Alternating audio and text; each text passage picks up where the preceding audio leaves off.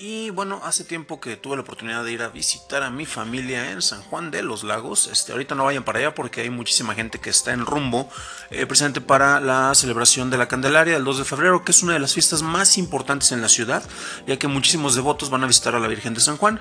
Y se pone criminal, pregúntale a las personas que viven entre Lagos de Moreno o León, Guanajuato, por todos los sanjuaneros, eh, que son las personas que van a visitar eh, a la ciudad, ¿no? Pero bueno. Eh, cuando tuve la oportunidad de estar por allá, eh, me aventé una carrerita por ahí de agua de obispo hasta San Juan, que son como 17, 18 kilómetros. Y en el camino me llamó la atención mucho ver una cosa que era, pues digamos que es característica y me llama la atención al comparar. Em, cómo reaccionan eh, las mismas especies animales, y aquí estoy hablando de perros, de, animales de compañía, en comparación eh, cuando son de ciudad a cuando son de una ciudad tal vez no tan grande, como es el caso de, San Juan. Y me explico. Em, aquí en, eh, la Ciudad de México, pues también me gusta mucho salir a correr, y usualmente las personas que sacan a pasear a sus perros, prácticamente los perros son muy, ¿cómo decirlo?, muy civilizados, muy ordenados muy, no sé, muy blandengue, sería otra, otra forma de decirlo, de expresarlo, ¿no?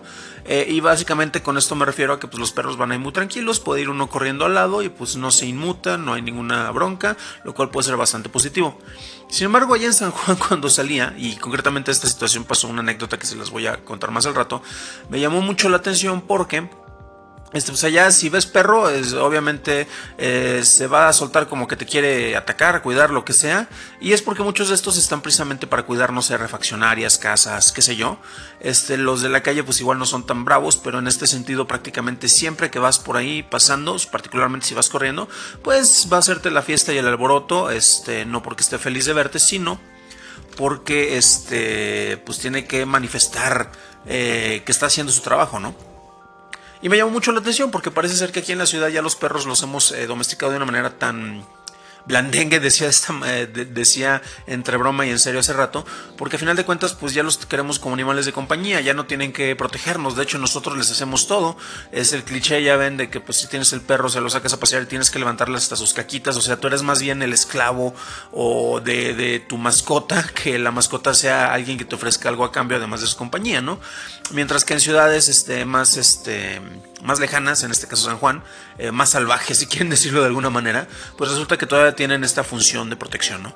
Y bueno, concretamente una anécdota que me dio bastante risa eh, fue cuando estaba haciendo este recorrido, que pues ahí de loco me, fue a aventar una carrerita por ahí yo por carretera, que está bastante pesado, la verdad, entonces ahí mis respetos a los sanjuaneros, este, aunque ellos se vayan caminando.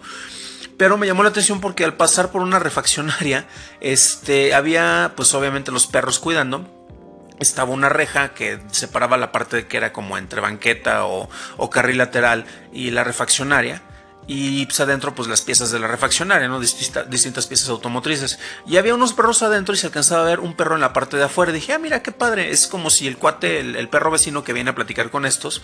Pero conforme me voy acercando, el perro lo que hace es que se escabulle debajo de la reja y se mete. Pero se mete así como que a, las prisas, no sé si hasta asustado inclusive.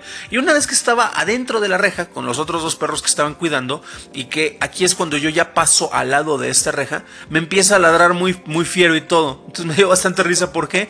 Porque pues cuando estaba fuera de la reja, ahí sí como que hasta tímido y todo, sin, sin hacer tanta laraca. Y ahora que ya estaba en zona segura para que no le pudiera hacer yo algo, pues ahí sí ya bien bravo, ¿no? Pero bueno, es curioso, yo creo que eso también aplica también con las personas, no únicamente con las mascotas. Y pues quería hacer ese punto de reflexión.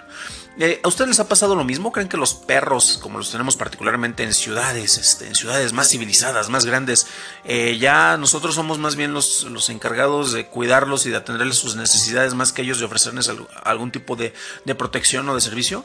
Y bueno, eso es particular con los chihuahueños, que esos me caen rete mal porque son bien chillones y ladrones y en realidad no hacen nada, de una patada se van volando y ya, ni, ni, te ayudan de alarma para proteger en caso que alguien se meta. Pero bueno, pueden dejarnos sus comentarios en eh, este podcast y pues eh, eventualmente si cae alguno bueno, pues lo estaremos publicando también.